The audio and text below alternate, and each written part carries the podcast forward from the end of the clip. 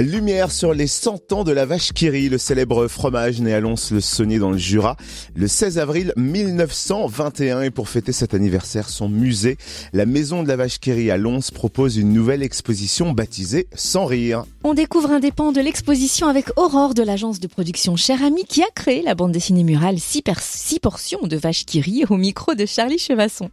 Alors, cher ami, c'est une société qui s'associe aux 100 ans euh, de la vacherie ici à Lons-Saunier. Et qu'est-ce que vous présentez donc dans ces nouveautés? Donc à l'occasion euh, des 100 ans de la vache qui euh, donc nous nous avons réalisé euh, une bande dessinée géante, donc qui fait 7 mètres sur 9, donc c'est assez colossal, et qui est présentée vraiment à l'entrée dès qu'on rentre dans la maison de la vache qui. Donc on a en fait six petites histoires qui sont des années 20 jusqu'aux années 2020 et qui sont sur quelques anecdotes un peu voilà rigolotes autour de la vache qui donc surtout d'un point de vue consommateur. Alors les anecdotes, elles sont à partir de quoi? De choses qui ont été vécues, que la maison vous a donné Alors oui et non. On a par exemple la première histoire qui est en fait une histoire vraie, qui est vraiment sur euh, la conception du dessin de la vache qui rit. Et après, c'est des histoires euh, qui sont plutôt du vécu du consommateur. Donc en fait, on a un peu euh, imaginé avec aussi des témoignages de personnes qu'on avait autour. Donc par exemple, une famille dans les années 50 qui se rendait sur les bords du Tour de France et qui faisait un petit pique-nique et qui faisait des tartines de vache qui rit aux enfants et les enfants qui chamaillent pour attraper en fait les goodies qui sont lancés par la petite camionnette vache qui qui passe juste avant les coureurs euh, cyclistes. Euh, voilà, donc c'est plein de petites histoires comme ça, euh, jusqu'aux années 2020, 2030, où on imagine même le futur avec l'arrivée de la vache qui bio par exemple. Alors ça a été un travail colossal, il a fallu avoir des conceptions assez innovantes.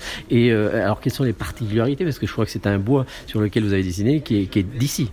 Oui, tout à fait. Alors c'est euh, donc euh, un boulot euh, qui nous a été fourni par la menuiserie Pagé de Lons-le-Saunier, avec qui travaille beaucoup la maison de la vache qui et ensuite, ça a été réalisé en fait avec une impression UV faite par la société Arcade Concept à Lyon, donc avec un dessin qui est directement imprimé sur le bois.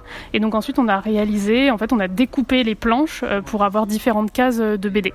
Alors les gens, une fois qu'ils seront devant cette BD avec un audio guide sur Wi-Fi, on peut écouter les petites histoires. Oui, tout à fait. Euh, pour chacune des histoires, donc les six histoires, on a réalisé six petites euh, boucles sonores d'environ deux minutes, où pour chaque, on a des comédiens qui en fait euh, jouent la BD avec un sound design qui va directement immerger le spectateur dans l'histoire. Et ces bandes sonores ont été réalisées en quatre langues pour l'audio guide de la Maison de la Vache qui rit. Donc on a le français, le néerlandais, l'anglais et l'allemand. Merci beaucoup Aurore de l'agence de production Cher Ami qui a créé une bande dessinée murale pour l'exposition Sans rire qui célèbre les 100 ans de la vache qui rit à voir jusqu'au 31 décembre. Propos recueillis par Charlie Chevasson et pour en savoir plus rendez-vous sur le site de la Maison de la Vache qui rit www.lamaisondelavachequerie.com